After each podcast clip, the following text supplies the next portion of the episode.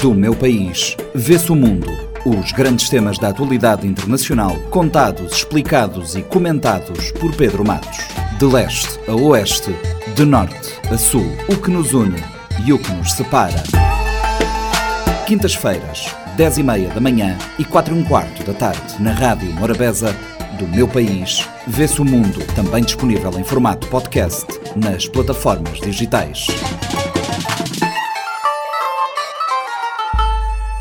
Do meu país vê-se o mundo, encontro semanal com a atualidade internacional, comentada pelo professor de Relações Internacionais, Pedro Matos. Pedro, bem-vindo. Nesta edição antecipamos aquilo que poderá ser 2023 em termos de relações internacionais. Escolhemos três temas, o primeiro das quais as eleições previstas para 17 países africanos. Eh, será um ano de expectativa e, em alguns países, apreensão. Será um ano importante para os países africanos. O calendário eleitoral anuncia as eleições é, locais, eleições legislativas e as presidenciais para 18 países do continente africano. Né? Na verdade, já aconteceu uma eleição, eleição legislativa em Beni, 8 de janeiro, agora, e, e é uma eleição em Benin que marca o regresso da oposição ao governo do presidente Patrice e Talon.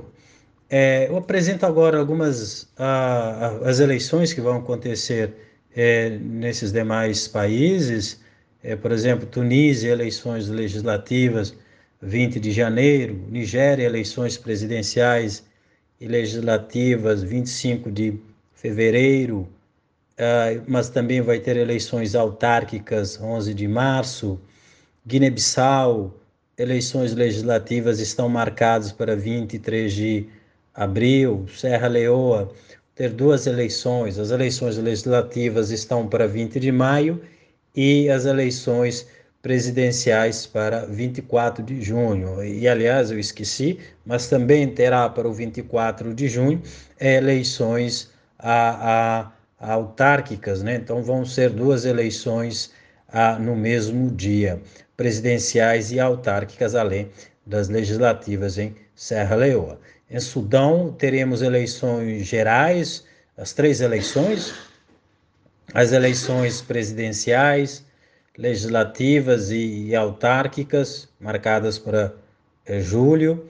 Em Zimbábue, eleições presidenciais é, estão, marcada, estão marcadas para, para julho ou agosto, é a data a, a definir ainda é, Libéria, eleições presidenciais e legislativas, é, ambas as eleições marcadas para 10 de outubro.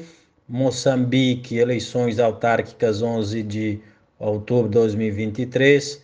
É, Chad terá eleições presidenciais, eleições legislativas e autárquicas, né? mas não tem ainda um calendário definido, bem como os demais países que eu passo a citar também não tem um calendário é, definido. Costa do Marfim é, terá é, eleições autárquicas e do Senado, Gabão também eleições presidenciais, legislativas e autárquicas, Líbia eleições gerais, Madagascar vai ter a primeira jornada das eleições presidenciais, a Mauritânia eleições legislativas e autárquicas, a Suazilândia também eleições legislativas e autárquicas, Sudão do Sul, eleições gerais, Togo, eleição é, é, legislativa e também eleição autárquica. De maneira geral, essas eleições é, vão ditar um grande peso na consolidação ou recuo da democracia é, em África. É, alguns cenários nos, na, para as próximas a eleições, como por exemplo na Nigéria, são um pouco preocupantes, né?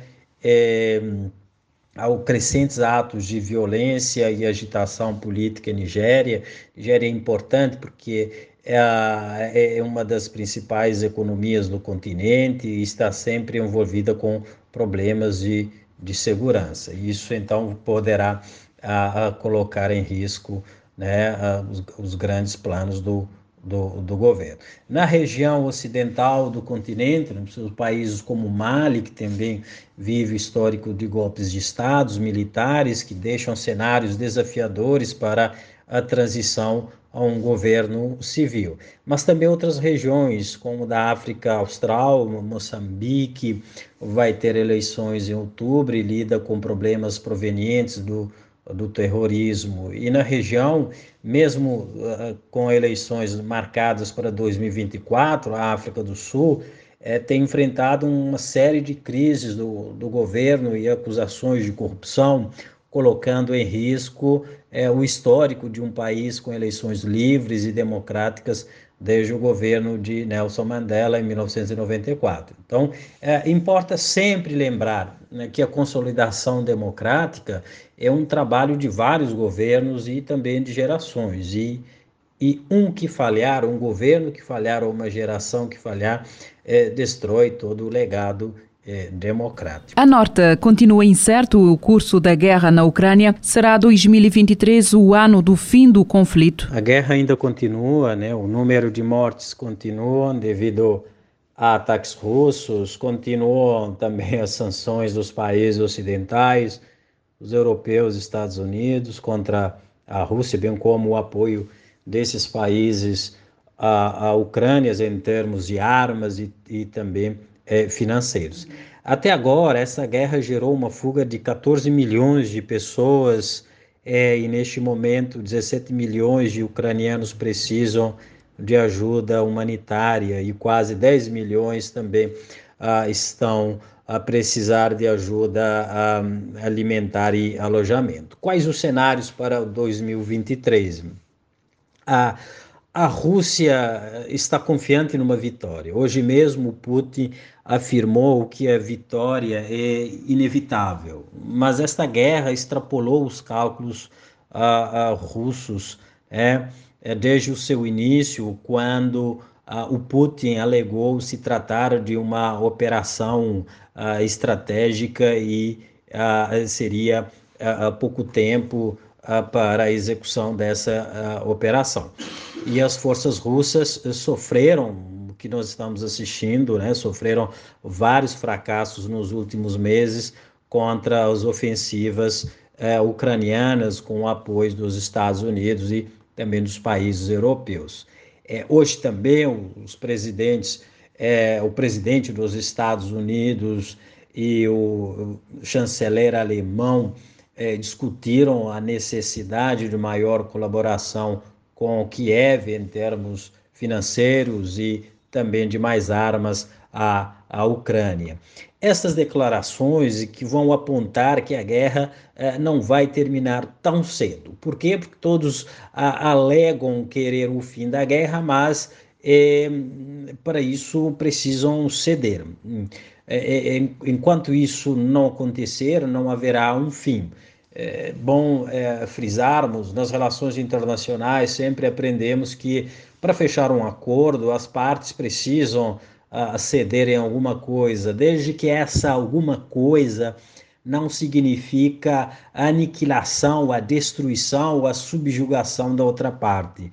É, o que a Rússia quer é o sonho do o retorno da, o velho ao projeto da União Soviética, a Ucrânia fazendo parte desse projeto de um único povo, uma única cultura, é, significa para a Ucrânia a perda de território, ou seja, a morte da, da Ucrânia. E, e nesse momento as coisas complicaram tanto é, que um possível recuo de Putin também significaria o seu próprio fim de maneira trágica e sem grandes lembranças para a história da União Soviética e história russa atualmente, né?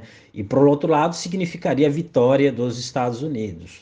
E, e aí talvez o fator decisivo eh, nem esteja nas mãos da Rússia e da Ucrânia para o término desse conflito, mas sim nas mãos dos Estados Unidos e da própria China, que são as duas superpotências e cada uma está apoiando um lado é, direta ou indiretamente neste conflito e o peso dessas superpotências é significativo. Ademais, a Europa parece que se acordou e percebeu quando é, quando, o quão é importante investir na sua suficiência uh, energética, dependendo menos da, da Rússia. Então, serão, uh, está muito mais fora desses dois países que estão diretamente no conflito Ucrânia e Rússia, a resolução, o fim do próprio conflito, é, é, do que ali entre, entre esses dois uh, países diretamente afetado. Muito por culpa da guerra na Ucrânia, a economia mundial vive um mau momento com o abrandamento do crescimento e até a recessão. Esta nuvem da incerteza não se deverá dissipar ao longo do ano e certamente estará presente nos uh, discursos políticos. Ainda a palavra mais importante na economia não se faz sentir é nos mercados financeiros, é a confiança. É. Os cenários políticos são incertos, as decisões dos governos mais importantes a nível econômico têm gerado mal-estar no mercado financeiro, causando grandes flutuações é, nos mercados. É, o Banco Mundial apresentou um relatório no início deste mês que mostra o crescimento econômico global está desacelerando de forma acentuada.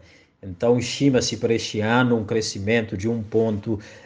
7% e para 2024 2,7%. E as causas uh, uh, vêm relacionadas à inflação elevada, é, assistimos isso nos preços dos produtos de primeira ordem em Cabo Verde, os demais países também enfrentaram isso, e hum, também a causa está relacionada à taxa de juros mais alta, e diminuição de investimentos, além do contexto de incerteza eh, gerado pela invasão russa na Ucrânia, que é como é, contextualizamos. Então, estamos falando de países importantes como Rússia e Ucrânia, em termos de produção de alimentos e energia, que vão afetar diariamente os preços dos produtos e, e dos bens. Portanto, o cenário ah, aponta a necessidade de melhorar o ambiente de negócio nos países de renda média e baixa renda, melhorar também a transparência nas, uh, nas dívidas públicas, nas contas públicas e também a sustentabilidade das dívidas públicas, pensar uma forma de integrar o desenvolvimento e o clima no âmbito das mudanças climáticas, é, de modo a ajudar os países na transição energética, numa economia é, de baixo carbono e fortalecer a cooperação entre os países, entre os países ricos e os países pobres, países em desenvolvimento. Do meu país, vê-se o mundo. Os grandes temas da atualidade internacional, contados, explicados e comentados por Pedro Matos de leste a oeste, de norte a sul, o que nos une e o que nos separa. Quintas-feiras, 10 e meia da manhã e 4 e um quarto da tarde, na Rádio Morabeza, do meu país, vê-se o mundo, também disponível em formato podcast nas plataformas digitais.